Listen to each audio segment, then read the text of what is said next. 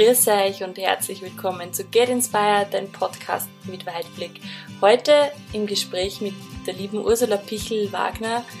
Sie erzählt über das Jungmama-Sein in der Großstadt, über die zwei Seiten als freie Journalistin und über die Herausforderungen, Beruf und Kind unter einen Hut zu bringen.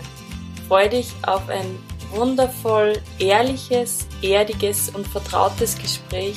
Viel Spaß beim Anhören. Heute habe ich wieder einen Interviewgast bei mir, auf den ich mich schon länger gefreut habe, weil wir uns schon ausgemacht haben, dass sie zu mir in den Podcast kommt.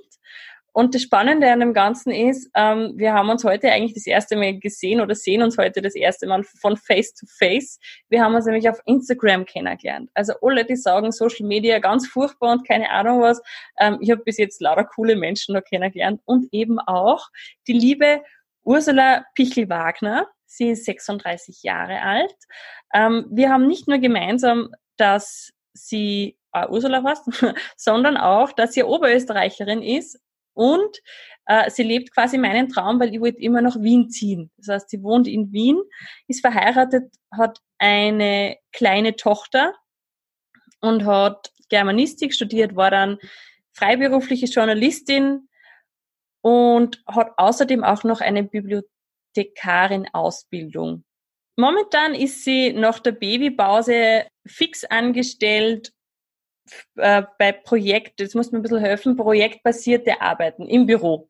Ja, genau. Genau. Also 20 Stunden sind das. Genau, 20 Stunden, ja. Okay. Liebe Ursula, ich freue mich riesig, dass du da bist. Schön, dass das heute funktioniert. Ja, ich freue mich auch. Danke für die Einladung. Wie geht's dir? Erzähl uns ein bisschen was von dir. Ja, also mal vielen Dank. Ich bin ein bisschen aufgeregt, aber die nette Anmoderierung hat das ein bisschen gelöst, die Anspannung. Ja, mir geht's sehr gut. Ich sitze eben da in Wien und ähm, habe gerade ein bisschen Freizeit, weil eben meine kleine Tochter ist mit dem Bad ähm, am Spielplatz und äh, darf sie da ein bisschen abkühlen bei der Hitze. So und ja. Okay, das heißt, du bist jetzt in Wien in einer Wohnung, Altbauwohnung oder ist das eine neue Wohnung? Na, das ist eine Altbauwohnung, die haben wir schon seit vielen Jahren bezogen. Das war eigentlich eine studentische Wohnung, äh, ist irgendwie so mitgewachsen. Also ich weiß nicht, meine Schwiegermutter hat irgendwann mal gesagt, bei euch schaut aus wie ein Zirkus, weil wir irgendwie vom Flohmarkt alles zusammengetragen haben und das sukzessive auf die Wohnung verteilt haben. Ja, ähm, mittlerweile ist es aber halt immer enger geworden, weil mit einem kleinen Kind ändert sich buchstäblich alles. Mhm. Ähm, und man hat irgendwie zuschauen können, wie jedes Eck in der Wohnung ähm, vom Erwachsenen vom Erwachsenenleben aufgedriftet ist in eine Spielecke. Also Erzähl uns kurz, wie alt ist deine Kleine? Die Magdalena ist jetzt mittlerweile zwei Jahre alt mhm. und äh, gerade frisch in der Autonomiephase gelandet. Also Action pur. Action pur und äh, das Wort Nein wird inflationär gebraucht, möchte ich mal sagen. Ja, das klingt alles super spannend. Da werden wir sicher später noch hineinkommen. Jetzt nur weil ich vielleicht zur Erklärung, weil ich gesagt habe, Altbauwohnung. Hm. Für alle, die uns jetzt vielleicht nicht in Österreich zuhören, Wien hat unglaublich schöne Altbauwohnungen. Und immer, wenn ich Wien besuche und bei Bekannten bin, dann denke ich mir immer, wow, wie cool ist das mit den großen Räumen und hat alles Charakter, oder? Ja, also das ist wirklich wunderbar. Ich glaube, unsere Wände sind bis zu 3,50 Meter hoch, also hat man kriegt so richtig Luft drinnen. Die Türen sind riesig hoch, also die Türschnalle ist richtig super. Also fast auf Brusthöhe. Gut, ich bin jetzt kein großer Mensch, aber es ist wirklich, also so eine Altbauwohnung ist wirklich cool. Und dann hat man nur so einen alten Parkettboden drinnen. Mhm. Also das ist schon, das ist schon richtig behaglich und hell. Das ist wirklich fein aber heiß halt im Sommer. Also man möchte immer das, was man nicht hat und irgendwie dann mal so in den Garten rauszugehen, wäre schon, wäre schon wirklich toll. Also das ist halt immer, ich glaube aber, das ist immer so der Traum eines jeden Großstadt klein, mit Kleinkind, Familie mit Kleinkindern. Ein bisschen Luft zum Atmen. Ein bisschen Luft. Ja, und vor allen Dingen nur die Tür aufzureißen und das Kind rauszuschubsen und einmal nicht in den Park zu gehen. Mhm. Mit dem halben Haushalt. Ja, verstehe ja. Liebe Ursula, erzähl uns ein bisschen was von deiner Kindheit. Du bist in Oberösterreich aufgewachsen. Wie, würde mich interessieren. Ich glaube, ich bin sehr äh, behütet aufgewachsen. Ich habe zwei große Brüder, die sind allerdings, die waren allerdings schon 15, 16, wie ich auf die Welt gekommen bin. Also die sind jetzt schon einiges älter wie ich. Und ich bin so, so das Mädchen, der Mädchen-Nachzügler gewesen. Und bin dann, ich glaube, in meiner Erinnerung relativ folgsam, irgendwie in Kindergarten und Volksschule gegangen. Ich habe Klavier gelernt. Ja, also es war, ich glaube, es war in meiner Erinnerung eine sehr schöne Kindheit. Allerdings äh, lese ich gerade ein sehr spannendes Buch. Und das heißt, das Kind äh, in dir muss Heimat finden. Ich weiß nicht, kennst du das? Mhm. Und es sind dann doch Momente, wo man mal reflektiert und überlegt, woher hat man bestimmte Charakterzüge, woher hat man bestimmte Verhaltensmuster. Und das Buch referiert ja stark auf die Kindheit. Und da überlegt man sich manchmal, ja, wo kommt's her? Mhm. Und ich weiß es ehrlich gesagt nicht genau, wo ich es festmachen soll, aber ich glaube, ich habe manchmal ein starkes Bedürfnis nach Harmonie, was über über, ich würde sagen, über die Gebühr stark ist. Also, ich habe da jetzt vor kurzem gelesen, don't be a people pleaser. Und ich denke mir, ja, das ist manchmal so ein bisschen das, wenn man so ein bisschen sie in der Luft zerreißt und probiert, äh, es am jeden so ungefähr recht zu machen. Mhm. Also, ich könnte aber nicht sagen, woran es liegt jetzt in der Kindheit, aber es ist dann vielleicht da, ja, ich weiß es nicht, vielleicht war einfach das kleine, brave Mädchen. Also ich glaube, meine Eltern würden jetzt total schockiert sind und sagen, du hast uns eh genug anschauen lassen, dann in der Pubertät. Okay, was, was zum Beispiel? Was hast du gemacht?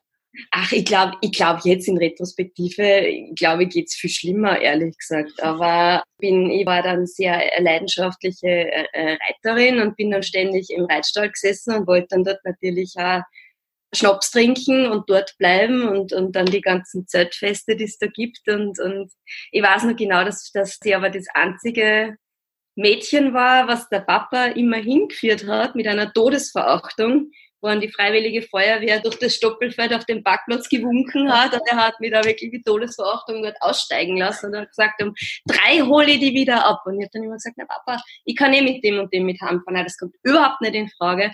Und ich weiß, dass sie mir das heute nur erzählen, dass er dann bis um drei munter gelegen ist. Und dann ist er wieder ins Auto gestiegen und ist dort wieder hingefahren nach Grammat hinter Tupfing und hat mich wieder aufgeklaubt, ja. Wie alt war der Papa da? Also ich bin jetzt 36, mein Papa ist ein bisschen über 70. Oh Gott, lass mich nicht Kopf rechnen. Okay, also er war, er war auf jeden Fall, er hat, deine Eltern waren jung, wie deine Brüder auf die Welt gekommen sind. Ja, genau, also das sind meine Halbbrüder und der Papa ist der Papa von mir. Und mhm. wie sie mich gekriegt haben, waren sie, ich glaube, ungefähr in dem Alter, wo ich jetzt bin. Mhm. Genau. Mhm. Also so jung bin ich ja dann nicht mehr. Na doch, wir sind noch jung. So. Ja, stimmt. Das ist Attitude. genau. Okay, ja super. Das heißt aber, du hast ein richtiges Land, Entschuldigung, wenn ich das jetzt so sage, aber ich habe das selber erlebt, ein richtiges Land äh, aufwachsen Land, gehabt. Landei pur, total, total. Ich bin mit dem Rucksack in die, in die, in die Volksschule gegangen dann wieder zurück und ich, es, es hat einen Reitstall in der Nähe gegeben, dort sind wir hingefahren und ab und zu halt in irgendeiner kleine Dorfdisco und Land pur. Mhm. Land pur. Also so wie man sich vorstellt. Wie ich dann nach Wien gekommen bin, war das war so wirklich ein absoluter Be Befreiungsschlag. Wir meinen es jetzt gar nicht negativ im Sinne von, ich habe jetzt keine schöne Zeit gehabt oder keine schöne Kindheit und Jugend, aber diese Erfahrung dann allein mit 18 in Wien abgeladen zu werden und dort dann in so ein Studentenheim zu ziehen, die war fundamental. Also das war das Tollste und das Coolste und ich kann nur hoffen, dass mein Kind irgendwann einmal studieren möchte, weil er einfach sagt, die gerade die ersten Jahre von einem Studium in so einer, in so, ist so eine Freiheit, das ist unbezahlbar. Mm, schön. Wie Germanistik, wie kommt man auf das? Ja, ich würde jetzt gerne irgendwas Tolles dazu sagen, aber es ist wahnsinnig banal. Ich habe einfach total gern gelesen. Ich habe Bücher immer schon verschlungen. Ich war jede Woche in der Stadtbibliothek in, in, in meinem Heimatort und habe die Bücher teilweise angeschafft, dass sie angekauft werden, habe sie dann quasi mit dem Privileg, du darfst das erste lesen, daheim geschleppt. Und ich habe mich da irgendwie in der Sprache immer ver, verwurzelt gefühlt. Also ich bin absolut sprachaffin, wenn man so möchte, aber dafür habe ich es überhaupt nicht mit Zahlen. Mhm. Und das war dann einfach, jetzt im Nachhinein denke ich mir, ich hätte vielleicht ein bisschen reflektieren sollen, auch dahingehend, was, was, was, was mache ich dann einfach mal beruflich damit. Ich war da ein bisschen, also naiv klingt jetzt gemein, aber vielleicht ein bisschen blauäugig. Ich bin da ganz klar meiner Leidenschaft gefolgt und habe angefangen, es zu studieren, habe es genossen und habe es geliebt, habe es auch fertig gemacht, aber mir war nicht ganz schlüssig, was ich für eine berufliche Version habe, ich war, äh, eine Vision habe. Ich war immer darauf fokussiert, was so im Moment passiert. Vielleicht, weil es einfach so geil war, die Zeit. Also, ja. ja, das hört man viel, dass man, dass man die Studentenzeit einfach wirklich ähm, genießen soll. Und ich glaube, um das geht's ja. Und Germanistik ist schon was Spannendes, oder? Ja, also absolut, weil es geht ja, ich meine, viele sagen ja immer nur Germanistik, naja, Bücher lesen kann ja, aber studiert man da jahrelang? Mhm. Und klar, man, ja, man kann Bücher lesen, ja, es ist jetzt auch die deutsche Sprache, man muss jetzt keine andere erlernen, aber es steckt, es, es, es, es, ist diese, es ist diese Kunst, würde ich sagen, einfach nicht nur sich Hintergrundwissen anzueignen über Kunst ist vielleicht das falsche Wort, aber es ist eben die Ausbildung, nicht nur zu wissen, was literaturgeschichtlich passiert und wie man, wie man, die, wie man das alles einordnet, sondern man nimmt ja irgendwie das Gesamte mit. Man nimmt irgendwie den Zeitgeist mit auf, man nimmt irgendwie auf, was geschichtlich passiert ist. Und je nach Spezialisierung geht man entweder dann auch in die, in die Sprachwissenschaft, die sehr, sehr, sehr spezielles Fachgebiet ist, oder geht eben wirklich ganz tief in, in das literaturwissenschaftliche Arbeiten rein. Und das ist, das geht natürlich weit darüber hinaus, nur ein Buch zu lesen. Und jetzt, ich habe ja früher auch immer so ein bisschen gesponnen, also geträumt, ja. dass ich irgendwann einmal Journalistin werden möchte, weil ich das so cool gefunden habe. Ja. wie, wie ist das? Erklären Sie, erzählen uns da mal ein bisschen was. Ja, also ich war jetzt nicht angestellt beim Medium, sondern ich war relativ frei, habe aber äh, doch immer von einer bestimmten Zeitung immer Aufträge gekriegt. Mein Alltag war jetzt einmal nur so rein vom Ablauf so, dass mein zuständiger Redakteur mir Aufträge übermittelt hat. Das waren teilweise einfach Einladungen zu Pressekonferenzen, die man einfach dann besucht hat. Oder es war zu einem bestimmten Thema, was äh, Recherche erfordert. Mhm. Oder es waren Besuche von Einrichtungen oder von, von, von, weiß ich nicht, einmal waren wir in einer Bäckerei zum Beispiel, okay. die einen bestimmten Sponsor gehabt hat und dann habe ich einfach einen Bestand, wie läuft's ab in einer Bäckerei mit und dann ein paar Bäcker interviewt dazu, um das Ganze ein bisschen bunt zu machen. Also es geht, es, es ist ein breites Feld an sich ist es cool, weil man ist sehr, sehr unabhängig. Natürlich nicht, wenn man zu Pressekonferenzen geht, man muss schon da bestimmt, aber zu einer bestimmten Zeit was sein, aber man schreibt halt dann nieder, man macht seine Reportage, seine Berichte. Das, die Sache ist die, wenn man frei ist, oder bei mir war es halt so, dass ich wirklich tatsächlich nur für das fertige Produkt bezahlt bekommen habe. Das heißt, äh, für die ganze Vorlaufzeit der Recherche, die Anfahrtszeiten, die Besuche vor Ort, das war einfach, das war einfach meine Zeit, die mir nicht vergütet worden ist. Und dadurch war es auch eine Zeit, wo jetzt nicht unbedingt sehr begütert war, sage ich mal. Und als Freiberuflicher in Österreich ist es auch oft nicht leicht, sie zu, mit der Versicherung. Mhm. Das sind halt irgendwie, das sind halt irgendwie so die Hard Facts. es, ist, es, ist wirklich, ich finde, das ist so, also es ist wirklich eine Medaille mit zwei Seiten. Es hat große mhm. Nachteile, aber es hat auch sehr viele Vorteile, weil man unglaublich viele neue Sachen äh, mhm. kennenlernt, sehr viele spannende Sachen erfährt und auch tolle Leute kennenlernt. Mhm. Also was sehr abwechslungsreich und wirklich cool. Aber so Journalismus ist auch so ein bisschen ein Haifischbecken. ja. Also das ist romantisch, wie ich mir das vorstelle, ist nicht. Absolut nicht, ne? Mhm. Also es ist, ich glaube, es, es ist so cool, wie du es dir vorstellst, aber es hat auch viele Nachteile, die man nicht mitbedenkt. Mhm. Und ich denke mal, ja, wenn du auch für, für tagesaktuelle Medien arbeitest, musst du einfach wirklich zu Tages- und Nachtzeiten präsent sein und liefern. Also gerade wenn du zum Beispiel für die APA arbeitest, für die, für die österreichische Presseagentur, dann so wirklich, und es passiert irgendwo was, oder jetzt dann wieder, ich denke mal, wenn im September die Wahlen sind, mhm. werden die Journalisten einfach wieder rund um die Uhr liefern, liefern, liefern. Also das sind einfach auch Sachen, die, die muss man einfach auch wissen. Es ist kein 9-to-5-Job. Mhm. Und wie lange hast du das gemacht? Hat, lass mich denken, weiß es ehrlich gesagt gar nicht mehr so ganz genau. Ein paar Jahre habe ich das gemacht. Mhm. Ja. Und dann war aber auch der Punkt, wo ich da doch irgendwie ein bisschen was Stetiges gesucht habe. Also einmal die, das, das Wissen, ich habe einen fixen Job und ich kriege mein fixes Gehalt, das war mir persönlich dann einfach wichtiger. Mhm. Also ich denke manchmal so ein bisschen mit Wehmut zurück, weil ich mir denke, das war sehr, sehr cool. Aber die Stabilität ist halt was gerade sehr gut. Und jetzt mit Kind ist mhm. es sowieso sehr beruhigend zu wissen, dass man einfach jedes Monat sein, sein Geld verdient und äh, ja, auf der sicheren Seite ist. Es, es hat Monate gegeben, wo ich sehr, sehr viel verdient habe, weil ich wirklich rund um die Uhr äh, zu Veranstaltungen gefahren bin. Es hat dann aber auch dieses berühmte Sommerloch gegeben, mhm. wo sehr wenige Aufträge da waren. Und das ist halt dann teilweise ein bisschen beängstigend auch, mhm. wenn man mit dem Puffer dann kalkulieren muss, ja. Mhm. Ja, also spannend. Und dann, wie ist dann weitergegangen? Also du hast dann frei, warst freiberufliche, freiberufliche Journalistin, dass ich es halt rausbringe. Und wann ist deine Tochter gekommen? Oder wo, wo war da der Punkt? Und was mich vor allem auch interessiert, wolltest du schon immer Kinder haben oder ist das, ja, hat sich das entwickelt? also so, so, so blauäugig wie ich ins Studieren und ins Leben gegangen bin, so habe ich dann einfach einmal dahin gelebt. Also ich war äh, mit meinem äh, jetzigen Mann auch schon jahrelang liiert. Also wir waren ja schon sicher acht, neun Jahre irgendwie ein Pärchen, aber wir haben halt dieses, ich war dann immer total stolz und happy. Also im Nachhinein blöd, auf das braucht man eigentlich nicht stolz sein, aber wir waren immer so dieses junge Pärchen. Ja, wir sind halt mit dem Backpack irgendwie wochenlang durch Vietnam gezogen und so weiter. Und das, das mhm. war eben toll. Und wir haben natürlich, wir waren uns verpflichtet, aber sonst niemanden.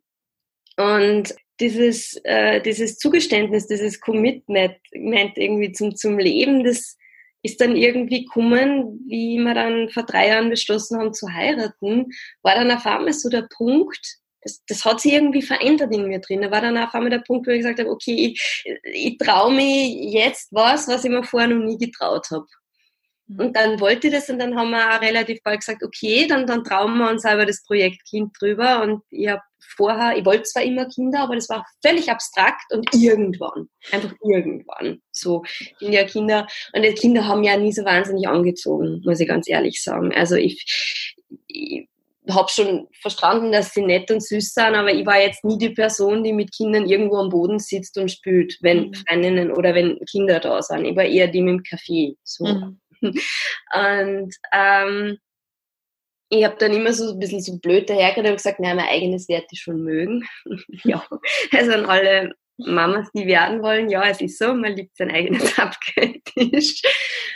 Ja, und, und dann war es so, dann bin ich tatsächlich nur schwanger geworden und bei unserem ersten Hochzeitstag ist unser Kind auf die Welt gekommen. Wow! Ja. Wie cool. Ja. Ähm, jetzt lass mich noch mal ganz kurz, bevor wir da jetzt noch mal weitergehen, kurz zurückschwenken. Hast du in der Zeit davor irgendwann einmal einen Moment gehabt in deinem Leben, wo du ganz tief unten warst? Hat es da einen Moment gegeben, wo du sagst, das war richtig heftig. Na, oh ja, doch. Also, also ein ganz persönlicher Moment, der nur mit mir zusammenhängt und jetzt nicht mit irgendeinem Schicksalsschlag ist, war dann, wie mein Studium zu Ende war, einfach meine berufliche Situation. Ich habe äh, 2008 abgeschlossen und es war dann zu der damaligen Zeit einfach sehr, sehr schwer, einen Job zu kriegen. Mhm. Es war dann eine Wirtschaftskrise und es waren einfach bei diesem Job mit den Jobs mit den Soft Skills, wie es immer heißt, also wo man nicht wirklich sagt, zack, ich bin Jurist, zack, ich bin Wirtschaftsprüfer, mhm. wenn man sagt, ja, ich, ich kann vieles und ich kann vieles noch lernen und so weiter und ich kann viel beitragen und einbringen, die Jobs sind eher abgebaut worden. Mhm. Und ich habe dann doch eine ziemliche Identitätskrise irgendwie auch durchlitten. Auch, auch vor dem Hintergrund, dass ich mir einfach ein paar Jahre zuvor noch nicht wirklich viel Gedanken gemacht habe, wie so langfristig mein Leben ausschauen soll. Mhm.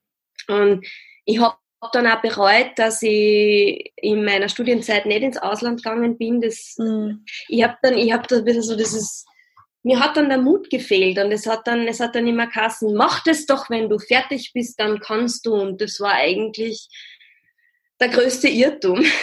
weil man kann, solange man Student ist, sehr, sehr viel machen, kriegt sehr viel äh, Stipendien und Möglichkeiten und es gibt Partneruniversitäten und es, es wäre wahrscheinlich, wären wahrscheinlich tolle Sachen möglich gewesen, aber danach ist man auf sich gestellt und danach muss man äh, einen Beruf ergreifen und muss sich irgendwie sein Leben finanzieren und ich habe dann lange nicht das Richtige gefunden, habe für Sachen gemacht, wo ich auch wenig Geld gekriegt habe und wo ich auch weiß, dass es unglücklich war. Und man war dann Praktikant dies und jenes und es, es ist auch vollkommen okay, irgendwo anzufangen. Also das ist gar nicht der Punkt, aber mit ein paar hundert Euro im Monat macht man einfach keine Sprünge und das Ganze hat sich bei mir dann auch ein bisschen körperlich manifestiert. Ich habe dann so Panikattacken gehabt, also das war dann so, so, so klaustrophobische Panikattacken, wo ich irgendwie das Gefühl gehabt habe, wenn ich jetzt nicht sofort rauskomme, kriege ich keine Luft mehr und dann verliere ich nur das Bewusstsein oder so. Und ich habe, wie es mir dann, wie es mir dann beruflich wieder äh, gut gegangen ist oder wie ich dann halt meine Jobs gefunden habe oder meine Perspektive auch mit der, mit der Bibliotheksausbildung,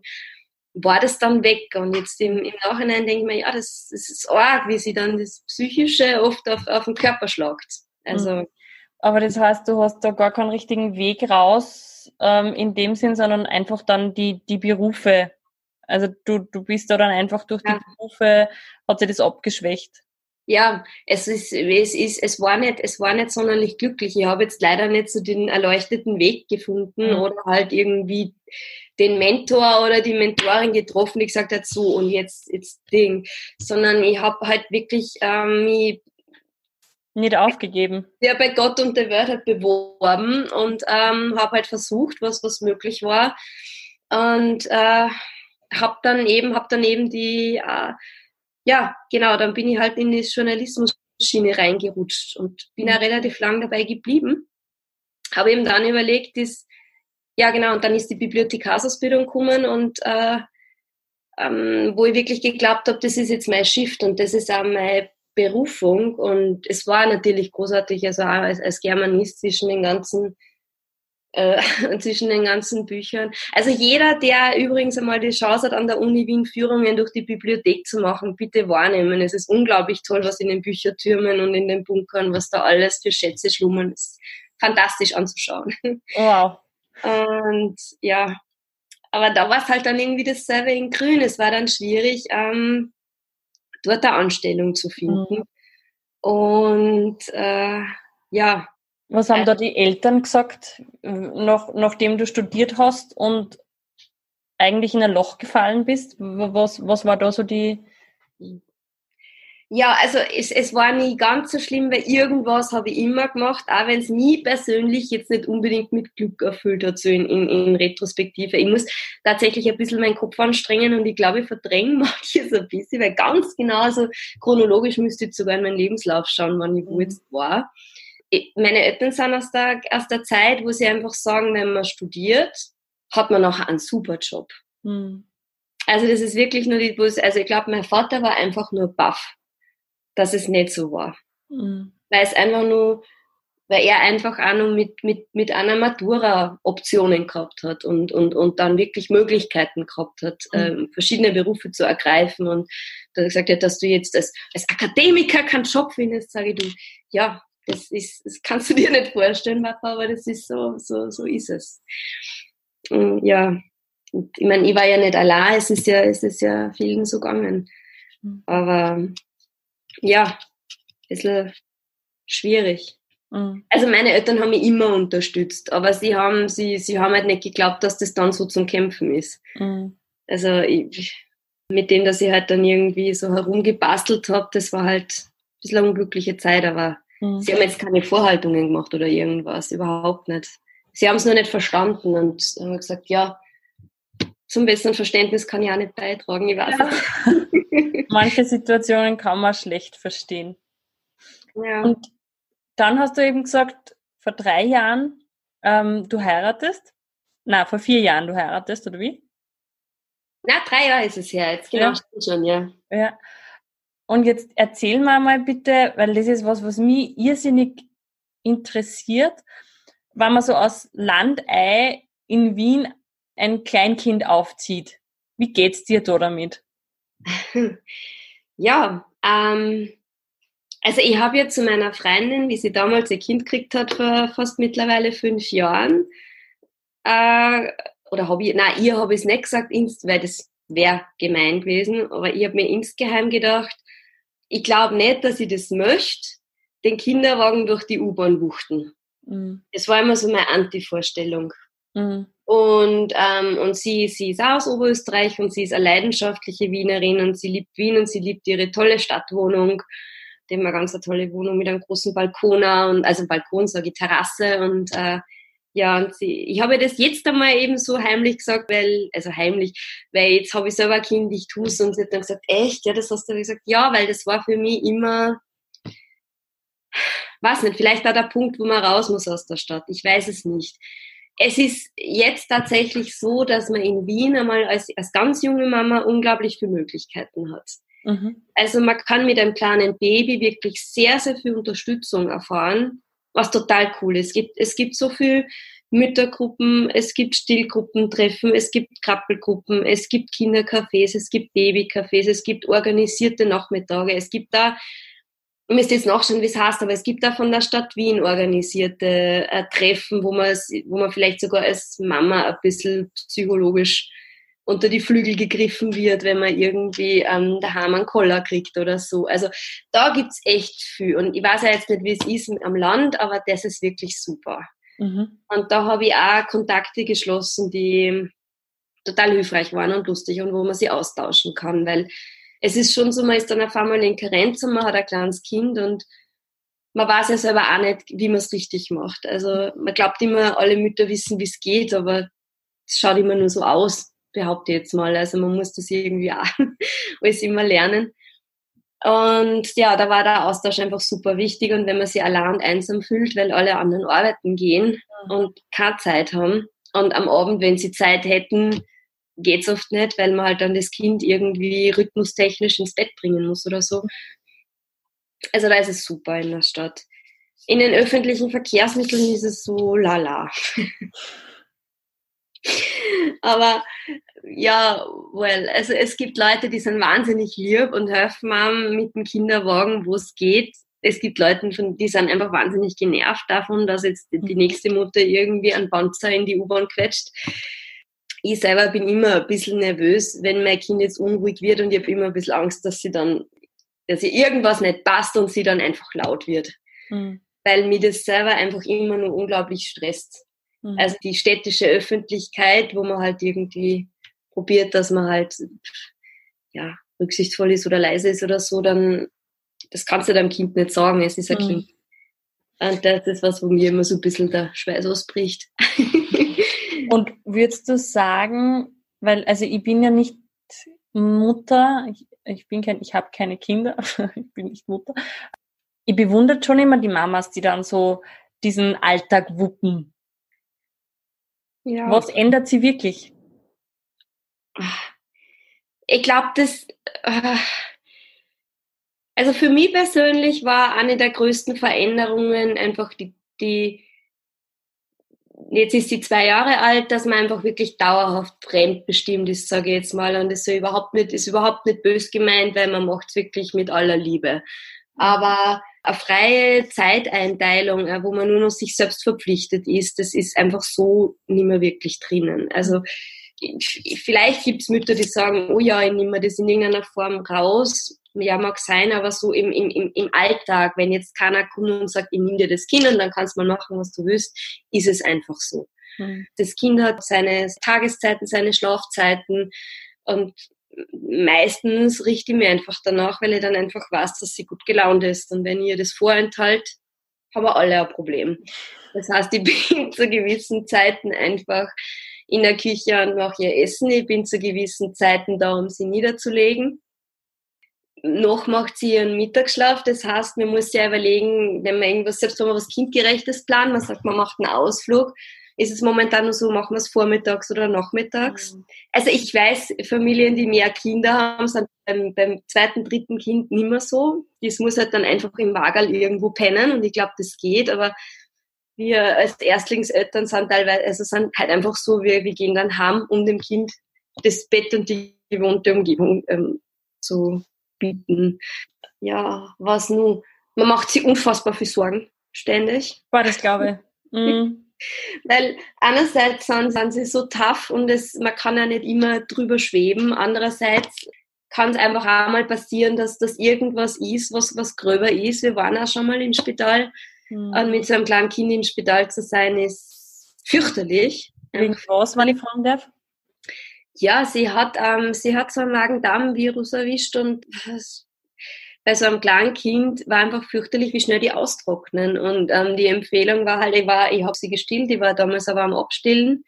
Und dementsprechend war nicht mehr so wahnsinnig für mich da. Das natürlich, ich habe dann immer so eine ganz nette Stillberaterin und ich habe die Tipps gekriegt, dass man das alles wieder fördern kann und so. Und sie hat trotzdem irgendwie anscheinend zu wenig gekriegt. Sie hat Krampfanfälle bekommen und es war dann eben, es ist kein schöner Anblick, wenn sie so ein kleines Kind auf einmal verkrampft und man ist sehr hilflos und panisch.